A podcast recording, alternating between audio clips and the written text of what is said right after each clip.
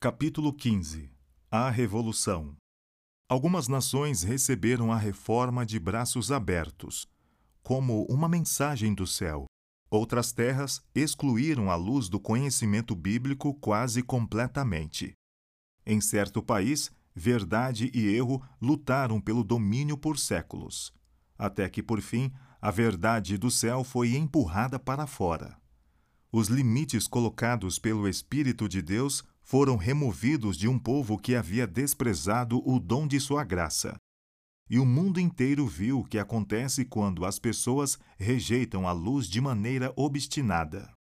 Na França, a guerra contra a Bíblia levou à Revolução, um nítido resultado do fato de Roma ter proibido as Escrituras. O movimento apresentou a ilustração mais vívida que o mundo já viu das consequências do ensino da Igreja de Roma. Em Apocalipse, João aponta para os terríveis resultados que sobreviriam de maneira especial à França em decorrência do domínio do homem da iniquidade. Exclua, porém, o pátio exterior, não o meça, pois ele foi dado aos gentios. Eles pisarão a cidade santa durante quarenta e dois meses. Darei poder às minhas duas testemunhas, e elas profetizarão durante mil duzentos e sessenta dias, vestidas de pano de saco. Quando eles tiverem terminado seu testemunho, a besta que vem do abismo os atacará, e irá vencê-los e matá-los. Os seus cadáveres ficarão expostos na rua principal da grande cidade, que figuradamente é chamada Sodoma e Egito, onde também foi crucificado seu Senhor.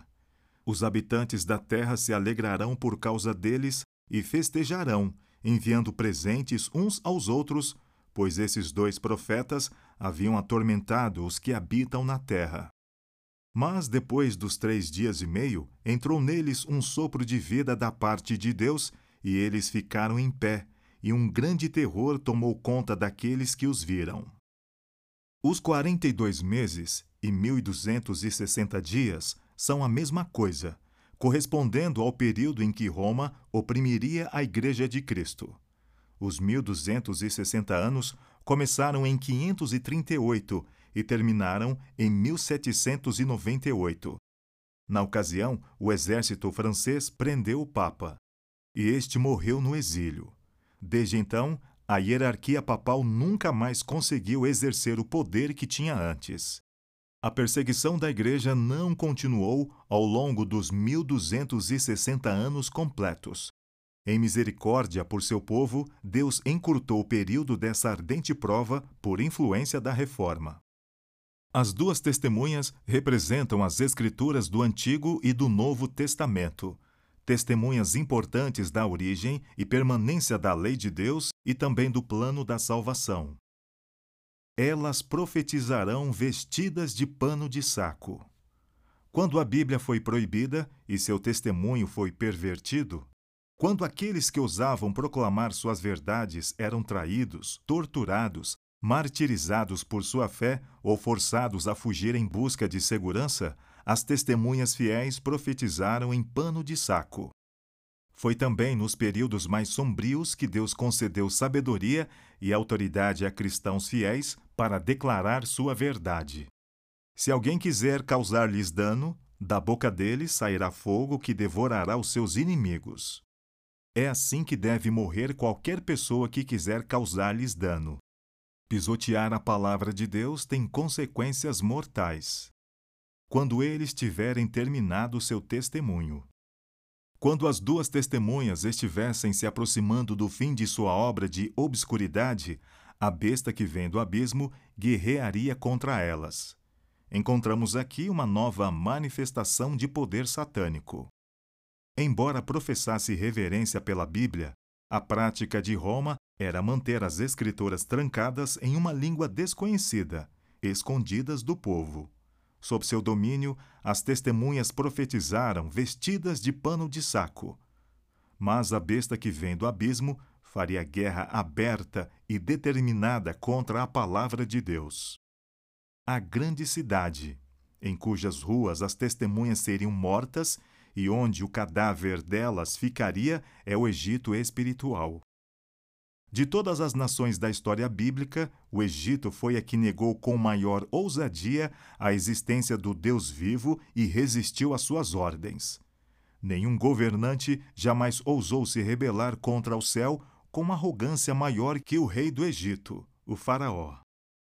Quem é o Senhor para que eu lhe obedeça e deixe Israel sair? Isso é ateísmo.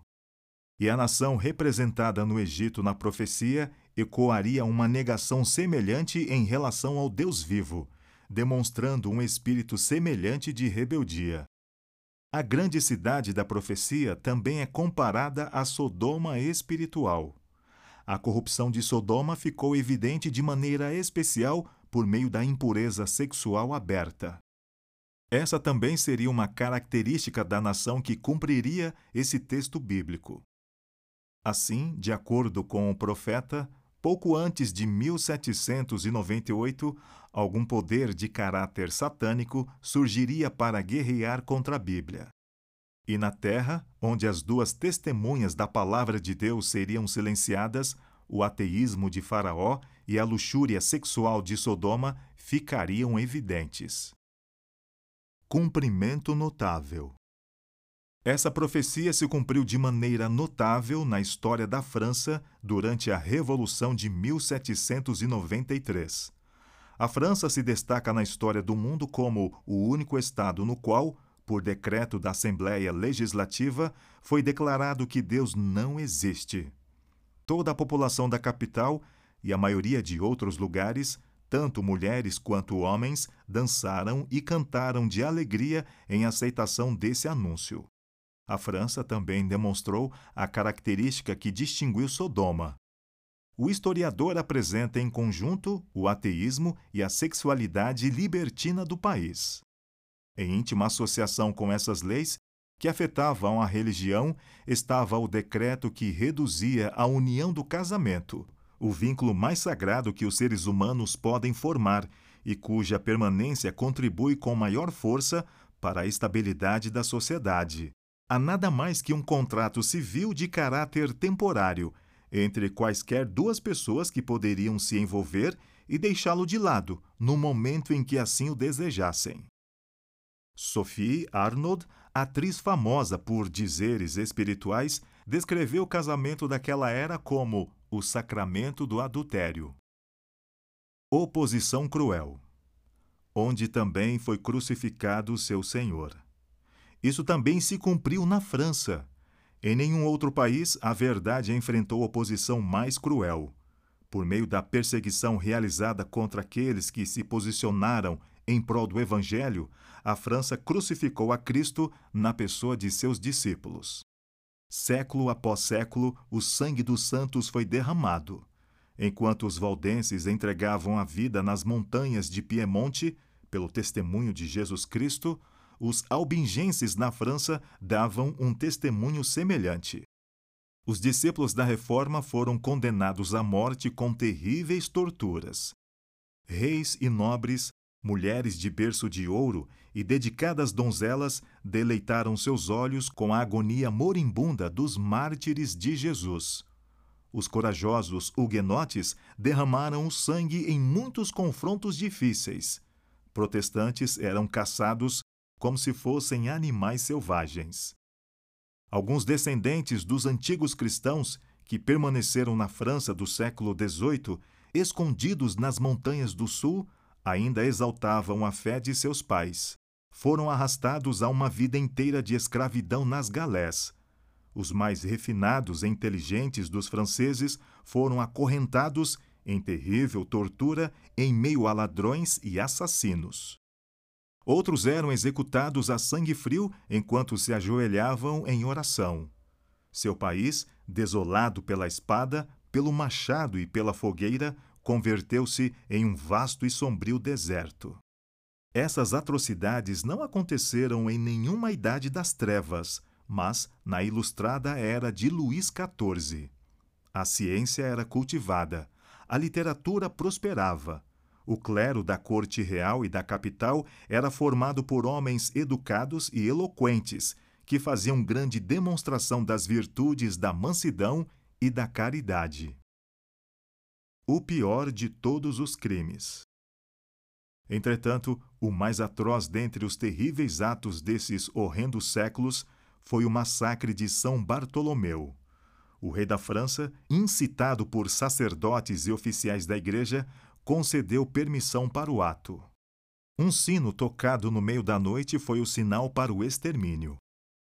Milhares de protestantes, dormindo dentro de seus lares, confiando na honra de seu rei, foram arrastados para fora e assassinados. O massacre prosseguiu por sete dias em Paris. Por ordem do rei, estendeu-se a todas as cidades nas quais havia protestantes.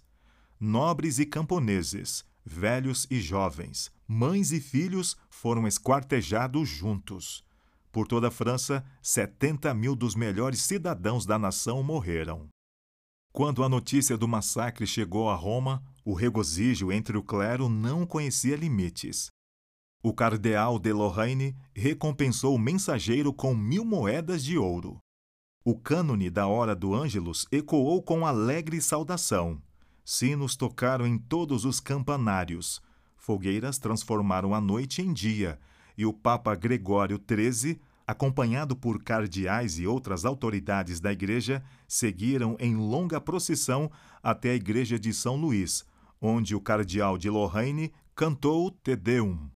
Uma medalha foi fabricada para comemorar o massacre. Um padre francês se referiu a esse evento como o dia de tamanha felicidade e júbilo, no qual o Santíssimo Papa recebeu a notícia e se dirigiu solenemente para render graças a Deus e a São Luís. O mesmo espírito que conduziu o massacre de São Bartolomeu também dirigiu as cenas da Revolução. Jesus Cristo foi chamado de impostor, e o clamor dos franceses infiéis foi: Acabem com o miserável! em referência a Cristo. Blasfêmia e maldade andavam de mãos dadas. Em tudo isso, a França honrava Satanás, ao passo que Cristo, com suas características de verdade, pureza e amor altruísta, era crucificado. Quando eles estiverem terminado seu testemunho, a besta que vem do abismo os atacará e irá vencê-los e matá-los. O poder ateu que governou a França durante a Revolução e o reinado do terror, de fato, travou esse tipo de guerra contra Deus e sua palavra. A Assembleia Nacional aboliu a adoração a Deus. As Bíblias foram confiscadas e queimadas em público. O governo aboliu as instituições da Bíblia. Eliminou o dia de descanso semanal e, em seu lugar, as pessoas dedicavam cada décimo dia a celebrações profanas. O batismo e a comunhão foram proibidos. Frases colocadas sobre os túmulos declaravam que a morte não passava de um sono eterno. Toda forma de culto religioso foi proibida, com exceção da adoração à liberdade e ao país. O bispo constitucional de Paris se apresentou para declarar à convenção que a religião a qual ele havia ensinado por tantos anos era, em todos os aspectos, uma fábula inventada pelo clero sem nenhum fundamento nem na história, nem na verdade sagrada. Em termos explícitos e solenes, negou a existência do Deus a cuja adoração ele fora consagrado. Os habitantes da terra se alegrarão por causa deles e festejarão, enviando presentes uns aos outros, pois esses dois profetas haviam atormentado os que habitam na terra. A França infiel silenciou a voz condenadora das duas testemunhas de Deus. A palavra da verdade ficou morta em suas ruas, e aqueles que odiavam a lei do Senhor se alegraram. As pessoas desafiaram publicamente o Deus do céu. Petulância e heresia. Um dos sacerdotes da nova ordem disse: Deus, se tu existes, vinga teu nome profanado. Eu te desafio. Tu permaneces em silêncio, não ousas mandar teus trovões. Depois disso, quem crerá em tua existência? Que eco da declaração de Faraó! Quem é o Senhor para que eu lhe obedeça e deixe Israel sair? Diz o tolo em seu coração: Deus não existe. corromperam-se e cometeram atos detestáveis. Não há ninguém que faça o bem. E o Senhor declara: Não irão longe, porém. Como no caso daqueles, a sua insensatez se tornará evidente a todos. Depois que a França renunciou à adoração do Deus vivo, desceu à idolatria degradante da adoração à deusa da razão, uma mulher imoral. E isso aconteceu na Assembleia Representativa da Nação. Uma das cerimônias dessa época insana não se iguala a nenhuma outra em absurdo, bem como no insulto a Deus. As portas da convenção foram abertas. Os membros do governo da cidade entraram em solene procissão, cantando um hino de louvor à liberdade e escoltando, como objeto de sua adoração futura, uma mulher velada, a quem chamaram de Deusa da Razão. Ela foi conduzida à frente, onde foi exibida com grande cerimônia e colocada bem em frente ao presidente. As pessoas a reconheceram como uma das dançarinas da ópera. A Deusa da Razão. Por toda a nação, onde quer que os habitantes desejavam mostrar que haviam aderido plenamente à revolução, as pessoas imitavam essa apresentação da deusa da razão. Quando a deusa foi trazida para dentro da convenção, o orador a tomou pela mão, voltou-se para a assembléia e disse: Mortais, parem de tremer diante dos trovões impotentes de um Deus criado por seus temores. De agora para frente, não reconheçam nenhum Deus além da razão. Ofereço-lhes sua mais nobre e pura imagem. Se precisam ter ídolos, sacrifiquem somente a esta. A deusa, depois de ser abraçada pelo presidente, se assentou em um veículo magnífico e foi levada para a Catedral de Notre-Dame, a fim de tomar o lugar de Deus. Ali foi elevada em um grande altar e adorada por todos os presentes. A Igreja havia começado a obra que o ateísmo estava terminando, conduzindo a França rapidamente à ruína. Ao se referir aos horrores da Revolução, os escritores dizem que esses excessos foram culpa dos reis e da Igreja. Para se fazer real justiça, é necessário atribuí-los apenas à Igreja. O sistema papal havia envenenado a mente dos reis contra a reforma. O espírito de Roma inspirava a crueldade e a opressão que emanavam do trono. Em todos os lugares onde as pessoas aceitavam o Evangelho, a mente era desperta. Homens e mulheres começavam a se livrar das cadeias que os haviam mantido na escravidão da ignorância e das superstições. Os reis percebiam isso e temiam perder o poder. Roma aproveitou cada oportunidade para inflamar esses temores. Em 1525, o Papa disse ao regente da França: Esse fanatismo, o protestantismo, arruinará e destruirá não só a religião, mas todos os estados, toda a nobreza, todas as leis, ordens e posições. Um oficial do Papa advertiu o rei: Os protestantes subverterão toda a ordem civil, bem como religiosa o trono corre tanto risco quanto o altar. Roma conseguiu colocar a França contra a reforma. Os ensinos da Bíblia teriam implantado no coração das pessoas os princípios da justiça, temperança e verdade, os quais consistem na pedra fundamental da prosperidade de uma nação. O pecado é uma vergonha para qualquer povo. O trono se firma pela justiça. O indivíduo que obedece à lei de Deus é o que mais respeita e obedece verdadeiramente às leis do país. Mas a França proibiu a Bíblia. Século após século, cristãos íntegros, dotados de força intelectual e moral, que tinham fé suficiente para sofrer pela fé, trabalharam como escravos nas galés, morreram queimados ou apodreceram em celas subterrâneas. Por 250 anos após o início da reforma, milhares só encontraram segurança saindo da França. Dificilmente houve uma geração de franceses durante aquele longo período que não visse os discípulos do Evangelho fugirem da fúria insana do perseguidor, levando consigo a inteligência, a arte, a indústria, a ordem, nos quais costumavam ser os melhores do país, para enriquecer as terras onde encontravam refúgio. Se a França houvesse permanecido com todos aqueles a quem repeliu, que país grandioso, próspero e feliz, um padrão para as nações, ela teria sido. Mas um fanatismo cego e implacável caçou de seu solo todo mestre da virtude, todo promotor da ordem, todo defensor honesto do trono. Por fim, a ruína do Estado foi completa.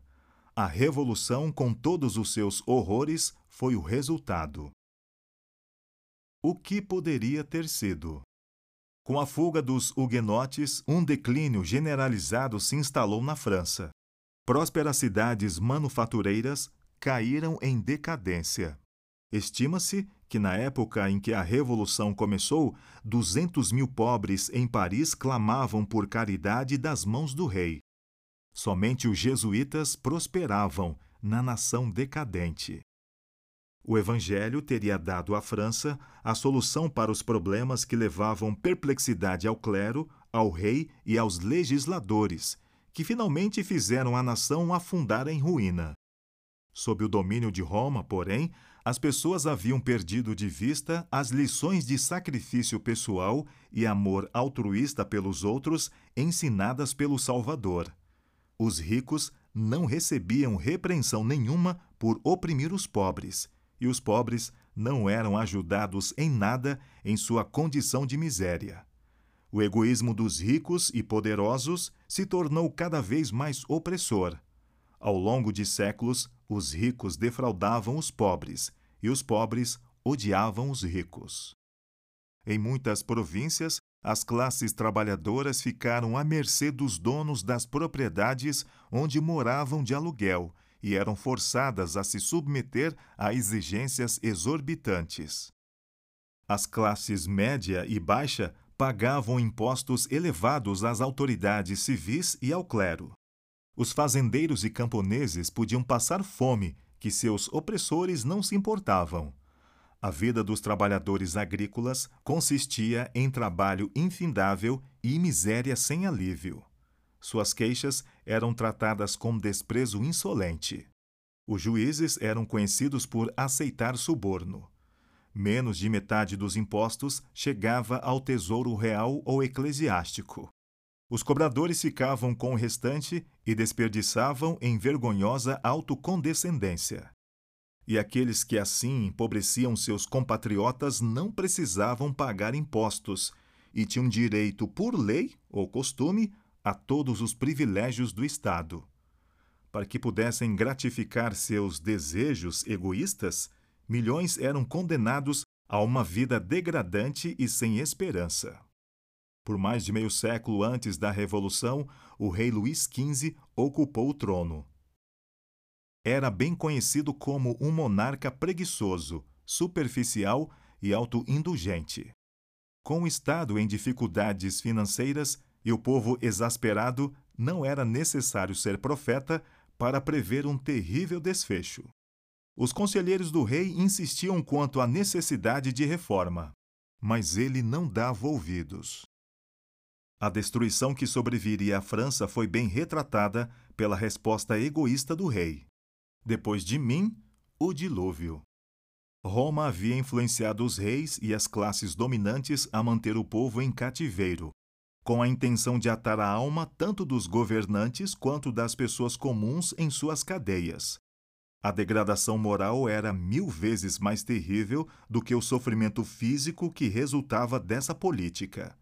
Privadas da Bíblia e completamente entregues ao egoísmo, as pessoas eram envoltas em ignorância e afundaram no vício sem qualquer aptidão para governar a si próprias consequências colhidas com sangue. Em vez de manter o povo comum em cega submissão a seus ensinos, a obra de Roma acabou por transformá-lo em infiéis e revolucionários. As pessoas desprezavam o catolicismo romano como engano dos padres. Mas o único Deus que conheciam era o Deus de Roma. Achavam que a ganância e crueldade de Roma eram fruto da Bíblia e não queriam saber dela por nada. Roma havia representado incorretamente o caráter de Deus. Por isso, o povo passou a rejeitar tanto a Bíblia quanto seu autor.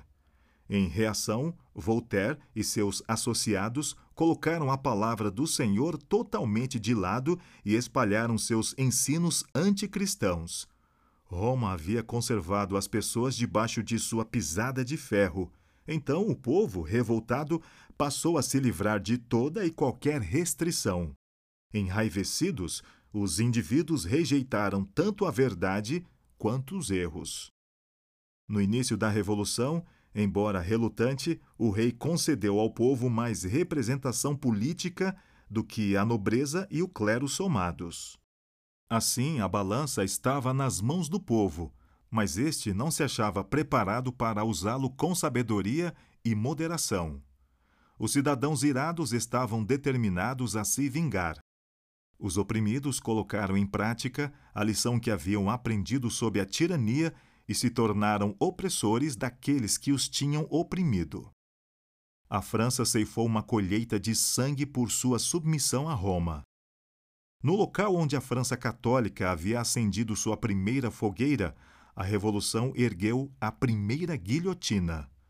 No lugar onde os primeiros mártires da fé protestante foram queimados no século XVI, as primeiras vítimas foram guilhotinadas no século XVIII. Quando a nação se livrou das amarras da lei de Deus, afundou em revolta e anarquia. A guerra contra a Bíblia é conhecida na história mundial como o reinado do terror. Aquele que triunfava hoje era condenado amanhã. Rei, clero e nobres foram forçados a se submeter às atrocidades de uma população enlouquecida. Aqueles que decretaram a morte do rei logo se seguiram a ele no cadafalso. Uma matança generalizada foi decretada contra qualquer um suspeito de hostilidade à revolução. A França se tornou um vasto campo para massas rivais tomadas pela fúria de suas paixões. Em Paris, uma revolta sucedia a outra, e os cidadãos eram divididos em uma série de facções que pareciam não ter outra intenção além de exterminar umas às outras. O país estava quase falido. Os exércitos clamavam por pagamento. Os habitantes de Paris passavam fome. As províncias estavam perdendo tudo para ladrões armados. E a civilização quase se extinguiu em meio à anarquia e imoralidade irrestrita. O povo aprendera bem demais as lições de crueldade e tortura que Roma havia ensinado com tanta diligência. Dessa vez, não foram os discípulos de Jesus que foram arrastados para a estaca. Muito tempo atrás, eles haviam morrido ou sido forçados ao exílio. Os cadafalsos ficaram vermelhos com o sangue dos padres. As galés e as prisões lotadas de huguenotes no passado, agora se encheram de seus perseguidores. Acorrentados ao banco e trabalhando no remo, os sacerdotes católicos romanos sentiram na pele todo o sofrimento que sua igreja causara de maneira tão generalizada aos bondosos hereges. Então vieram os dias nos quais espiões espreitavam em cada esquina. A guilhotina trabalhava duro e por muito tempo todas as manhãs, as cadeias estavam superlotadas quanto os pavilhões de um navio de escravos. O esgoto corria espumando com sangue até o rio Sena. Longas fileiras de cativos eram metralhadas com balas de canhão. Buracos apareciam na parte inferior das embarcações lotadas. Centenas de rapazes e moças de 17 anos de idade eram assassinados por aquele governo repugnante. Soldados arrancavam bebês de peito e os jogavam de lança em lança em suas fileiras. Tudo isso era exatamente o que Satanás queria. Sua política é um engano e seu propósito é trazer miséria à humanidade, a fim de desfigurar a obra divina e macular o propósito divino de amor. Tudo isso para causar tristeza no céu. Então, por meio de suas enganosas artes, ele leva as pessoas a jogarem a culpa em Deus, como se todas essas desgraças fossem resultados do plano do Criador. Quando as pessoas descobriram que o catolicismo romano era um engano, ele as incitou a considerar todas as religiões uma farsa e a Bíblia uma fábula. O erro fatal. O erro fatal que provocou tamanha miséria na França foi a ignorância de uma grande verdade. A verdadeira liberdade só pode ser encontrada dentro dos limites da lei de Deus. Se tão somente você tivesse prestado atenção às minhas ordens, sua paz seria como um rio, sua retidão como as ondas do mar. Aqueles que se recusam a dar ouvidos à lição do livro de Deus são convidados a lê-la na história. Quando Satanás usou a igreja de Roma para afastar as pessoas da obediência, ele disfarçou sua obra. O Espírito de Deus impediu que seus planos alcançassem plenos resultados. O povo não conectou as consequências à sua causa e não descobriu a fonte de sua miséria. Durante a Revolução, o Concílio Nacional rejeitou abertamente a lei de Deus. E no reinado do terror que se seguiu, todos conseguiram ver a operação de causa e consequência. A transgressão de uma lei justa e reta resulta em ruína. O Espírito de Deus, que em seu papel de restrição coloca limites no poder cruel de Satanás, foi retirado em sua maior parte. E aquele que se alegra com a miséria humana recebeu permissão para fazer o que queria. Os que haviam escolhido a rebelião foram deixados para colher seus frutos. Crimes encheram a terra. Das províncias devastadas e cidades arruinadas ecoou um terrível clamor de amarga angústia. A França foi abalada como se tivesse sofrido um terremoto. Religião, lei, ordem social, a família, o Estado e a Igreja, tudo foi derrubado pela mão ímpia que se havia levantado contra a lei de Deus. As duas testemunhas fiéis de Deus, mortas pelo poder blasfemo que vem do abismo, não permaneceriam em silêncio por muito tempo. Mas, depois dos três dias e meio, entrou neles um sopro de vida da parte de Deus, e eles ficaram em pé, e um grande terror tomou conta daqueles que os viram. Em 1793, o decreto que colocou a Bíblia de lado foi aprovado pela Assembleia Francesa. Três anos e meio depois, a mesma entidade adotou uma resolução rescindindo esses decretos. As pessoas reconheceram a necessidade da fé em Deus e em Sua palavra como fundamento da virtude e da moralidade. Em relação às duas testemunhas, o Antigo e o Novo Testamento, o profeta declarou ainda: Então eles ouviram uma forte voz do céu que lhes disse: Subam para cá. E eles subiram para os céus numa nuvem, enquanto seus inimigos olhavam. As duas testemunhas de Deus foram honradas como nunca antes. Em 1804, a Sociedade Bíblica Britânica e Estrangeira foi organizada, sucedida por organizações semelhantes por todo o continente europeu. Em 1816 foi fundada a Sociedade Bíblica Norte-Americana. Desde então, a Bíblia foi traduzida para muitas centenas de línguas e dialetos. Antes de 1792, as missões em terras estrangeiras recebiam pouca atenção. Mas no fim do século XVIII ocorreu uma grande mudança. As pessoas ficaram insatisfeitas com o racionalismo e reconheceram a necessidade de revelação divina e de uma religião vivida. E de uma religião vívida. A partir de então, as missões em outras terras passaram por um crescimento sem precedentes. O avanço na imprensa ajudou a fazer a Bíblia circular. Com a quebra de antigos preconceitos e do exclusivismo nacional, bem como com a perda do poder secular do Papa, abriu-se o caminho para a palavra de Deus entrar. A Bíblia hoje já chegou a todas as partes do globo. O infiel Voltaire disse: Estou cansado de ouvir as pessoas repetirem que doze homens estabeleceram a religião cristã provarei que um homem será suficiente para derrubá-la. Milhões se uniram à guerra contra a Bíblia. No entanto, ela está longe da destruição. Onde havia cem cópias nos dias de Voltaire, hoje há cem mil exemplares do livro de Deus. Nas palavras de um dos primeiros reformadores, a Bíblia é uma bigorna que já desgastou muitos martelos.